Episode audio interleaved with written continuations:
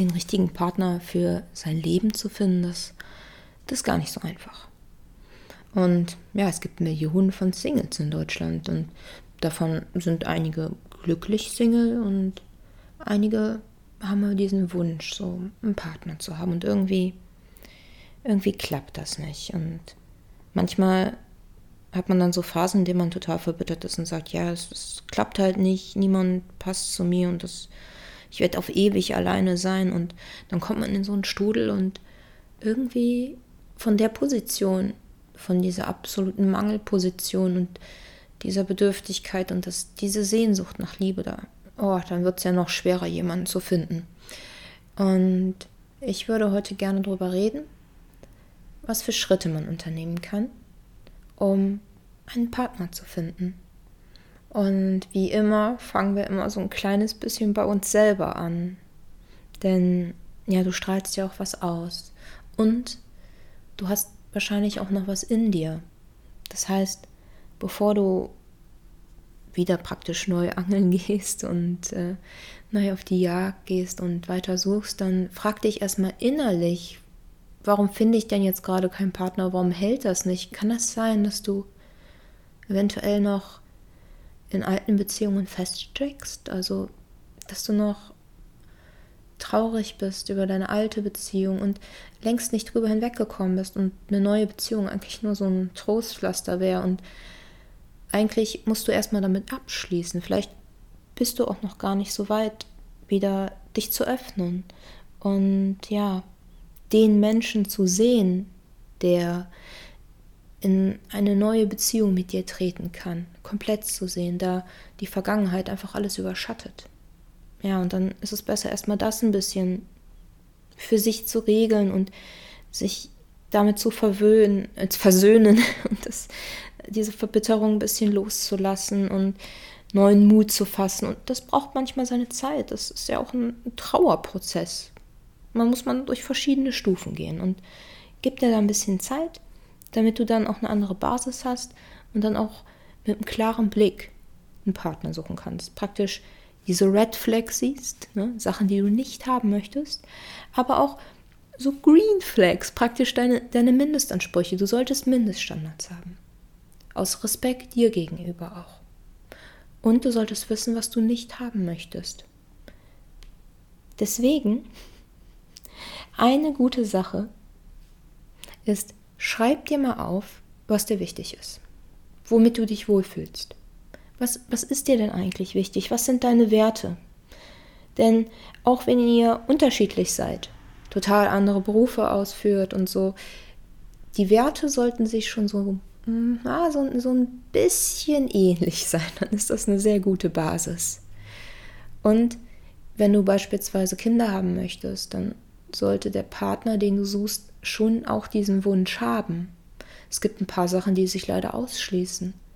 Oder wenn es dir sehr wichtig ist, sehr, sehr viel zu reisen, dann solltest du dir am besten einen Partner suchen, der auch reisen möchte, denn es ist eine schlechte Grundlage zu denken, oh ja, ich, ich verändere den, ich verändere den. Willst du verändert werden? Das ist ziemlich respektlos, ne? Und das führt nirgendwo hin, denn man wollen, wir wollen ja eigentlich angenommen werden, so wie sie wir sind. Und dann, ja, das ist dann auch wahre Liebe, dass man auch die Dinge, die am Partner manchmal so ein bisschen ah, da sind, dass wir die trotzdem lieben. Und ja, dass man den ganzen Menschen sieht, lebenswert. Aber das mit den gleichen Zielen ist auch wichtig. Beispielsweise, wenn der Partner seinen Job an hoher Stelle steht und du möchtest aber sehr, sehr viel Zeit mit ihm verbringen, dann manchmal funktioniert das auch nicht. Dann musst du vielleicht einen Partner suchen, dem das wichtig ist. Das heißt, setz dich mal hin und Stell dir mal vor, was du haben möchtest und was du nicht haben möchtest und dann priorisiere, denn es gibt nie das ganze Paket. Niemals. Obwohl manche Leute sagen, es gibt das ganze Paket immer. Aber guck mal, sind da ziemlich viel oberflächliche Sachen dran. Also guck mal, was sind deine Bedürfnisse und dann guck mal, was bietest du denn? Was, ja, was, was ist dein Setting? Und dann von dieser Basis aus, wenn du ganz genau weißt, was du möchtest, von da aus kann man dann gut daten. Es ist allerdings beim Daten auch wichtig und bei der Partnersuche ehrlich zu sein. Das heißt, verstell dich nicht, denn wenn du angibst, hier, ich, ich, ich bin eine absolute, mega selbstbewusste Frau, die immer mega geschminkt aus dem Bett kommt und eigentlich mache ich nur Sport und nee, ich sehe mir keine Netflix-Serien an und hu, Kinderanimes, nee, das würde ich doch niemals tun. Ähm, ja, das, das ist irgendwie nicht so gut. Denn irgendwann kommt das raus und du, du musst dich dann ja immer verstellen und dann bist du in einer Beziehung hinterher einsam, denn du bist dann nicht der Mensch, der für sich selber geliebt wird, sondern der Partner hat sich dann ja in jemanden verliebt, den du gar, der, der bist du ja gar nicht. Und das ist eine ganz schlechte Basis. Das heißt, steh einfach mal zu kleinen Fehlern. Das ist ja auch charmant. Beispielsweise, als ich meinen Mann kennengelernt habe. Das, das war eine ganz gute Basis, denn es war nach meiner Arbeit, ich habe als Sportlehrerin gearbeitet, ich hatte also Sportsachen an. 23 Uhr nach Hochzeitsfeier. Ganz locker hingegangen. Haben uns gesehen, hat gepasst. Super. Ein, zwei Monate später habe ich ihn mal eingeladen und ähm, ja, ich bin manchmal nicht so organisiert. Das heißt, ich habe jetzt nicht immer Klopapier da er hat jetzt einen Sonntag erwischt, da waren die Taschentücher aus, also hatte ich Brotpapier da. Und sagen wir mal so, er wusste gleich, woran er ist. Wir haben immer noch den Joke, das ist ein Running Gag sozusagen. Und ähm, wenn man sich dann nicht verstellt und weiß, was man haben möchte und weiß, dass der Partner einen auch so nimmt, wenn man mal ein bisschen verpeilt ist und vielleicht auch ein, zwei kleinere Sachen ab und zu vergisst, dann ähm, ja, dann, dann fühlt man sich einfach angenommen und das erschafft auch sehr viel Nähe. Und eigentlich, meistens solche kleinen Fehler eher charmant. Und wenn du solche Kleinigkeiten an deinem Partner siehst und du kannst sie liebenswert sehen, dann weißt du, oh, das, das könnte wirklich auch der Richtige sein. Ja, aber jetzt gucken wir mal, was ist dir denn jetzt so wichtig? Also beispielsweise Humor, Familie, Job, also Religion beispielsweise oder ähm, habt ihr gemeinsame Ziele? Möchtet ihr zusammen irgendwie was aufbauen? Das kann auch zusammenhalten. Oder habt ihr kulturelle Interessen? Brauchst du, möchtest du vielleicht einen Partner, mit dem du am Wochenende immer im Theater bist? Sowas beispielsweise. Oder ist es eher ein Partner, der lieber zu Hause bleibt, sehr häuslich ist? Also sammel mal so ein bisschen deine Vorlieben und schreib so ein bisschen auf, was so dein Favorite ist. Oder wenn du jemand bist, der immer wandern möchte, dann, wenn du dann mit jemandem zusammenkommst, der nur ans Meer möchte und noch nicht mal nach Wuppertal, weil es ihm da zu bergig ist, dann könnte es sein, dass wenn du jetzt sehr, sehr viel wanderst und jede freie Minute mit Wandern und Klettern verbringst, dass das vielleicht nicht so optimal ist. Eventuell. Also das waren jetzt so ein paar Punkte, was man sich so aufschreiben könnte und wo so ein paar Dinge sein könnten. Das muss jetzt nicht alles sein, das ist ja klar. Und dann muss man natürlich aktiv werden. Also ich finde, dass Frauen oft nicht Männer ansprechen im richtigen Leben. Ich habe meinen Mann angesprochen, muss ich zugeben, aber die anderen auch, ähm, meine vorherigen Freunde der.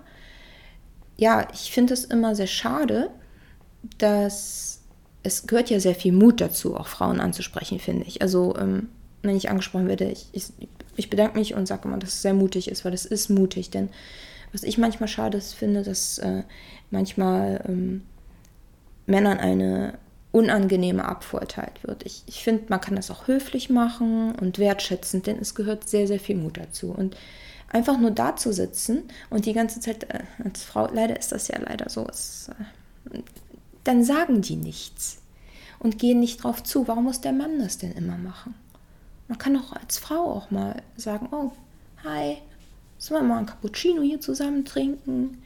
Oder du bist mir aufgefallen, ich ich finde dich ganz nett, ne? sollen wir unterhalten oder was, dass man das praktisch auch als Frau an, anteasern kann. Denn wenn du da in deinem Turm sitzt und auf deinen Prinzen wartest, am besten auf deiner Couch, im Jogginganzug und dir das sechste Mal Sex in the, nee, Sex in the City, ja, ansiehst, ja. Oh, eine dunkle Vergangenheit bei mir. Ich weiß nicht, wie oft ich das gesehen habe. Dann wird das nichts. Wirklich nichts. Ich glaube, nach jeder Trennung habe ich mir das angesehen, ja. Ich glaube, da geht es einigen so, ne? Dass man so eine Serie hat, die man sich immer ansieht, wenn irgendwelche gewissen Phasen sind. Also versuch aktiv zu werden und auch ruhig im Alltag. Das heißt, wenn du Bahn fährst oder Bus oder im Supermarkt, dann weißt du auch gleich, habt ihr die gemeinsamen Nahrungsmittel. Denn wenn du dich beispielsweise rein pflanzlich ernährst oder ein Vegetarier bist, dann ist es vielleicht auch ganz gut, wenn dein Partner sich ähnlich ernährt. Und dann habt ihr aber auch gleich eine Gesprächsbasis. Oder wenn du siehst, dass äh, jemand im Feinkostladen ist und du bist auch oft in Feinkostläden und liebst es zu kochen und er kauft sehr edles Fleisch und du findest das auch sehr, sehr gut, dann habt ihr auch wieder eine Basis, auf der ihr kommunizieren könnt. Also im Alltag sollte man das nicht unterschätzen. Und manchmal sieht man gar nicht die Männer oder die Frauen im Leben, die eigentlich potenzielle Partner sind. Da man so in sich gefangen ist und gar nicht sieht, dass, dass da vielleicht auch schon manchmal welche da sind. Das ist so ähnlich wie, ich habe letztes Jahr eine, eine Folge zu Freunde aufgenommen, Freunde finden, dass man manchmal einen total tollen Nachbarn hat. Und der wäre eigentlich eine sehr gute Freundschaft drin, aber manchmal sieht man das gar nicht. Das heißt, du kannst dir auch mal so ein Soziogramm dafür aufbauen und mal gucken, wer ist denn eigentlich da so und wen kenne ich denn eigentlich auch schon. Und da mal so ein bisschen gucken. Das ist auf jeden Fall echt eine gute Sache. Und achte darauf im Alltag, dass du vielleicht öfters mal lächelst und äh, eine offene Körperhaltung hast, sodass die Leute dich auch ansprechen wollen. Und nicht nur mit Kopfhörern draußen rumläufst, denn wie soll man dich dann ansprechen und vielleicht mal das Handy dann beiseite legst, damit auch ein Augenkontakt entstehen kann. Denn wenn du dann daran so gefangen bist, dann, dann ist es nicht möglich. Wenn du natürlich online suchst, das ist ja heutzutage eigentlich gang und gäbe und viele finden sich ja auch so und irgendwie alle paar Minuten verliebt sich ein äh, Single auf Punkt, Punkt, Punkt ich glaube, der Gottschalk hat irgendwann mal gesagt, wer ist dieser Single und warum verliebt er sich alle paar Minuten neu? Ich fand den echt lustig. Ähm, ja, auf jeden Fall, auf diesen Partnerbörsen kannst du natürlich auch gucken. Ne? Ich glaube, wenn man ein bisschen, ein bisschen was ausgibt, dann sind da bestimmt auch Menschen, die wirklich Interesse dran haben. Denn wenn es kostenlos ist, ich habe gehört, dass da einige Leute sich auch anmelden, einfach um ihren Marktwert zu prüfen und das eigentlich gar nicht ernst nehmen. Und das nimmt dir ja viel Lebenszeit und allgemeine Zeit. Das ist ja dann doof. Also eventuell dann gucken, welche Partnerbörse wäre dann eigentlich was für dich und wo willst du hin. Ja.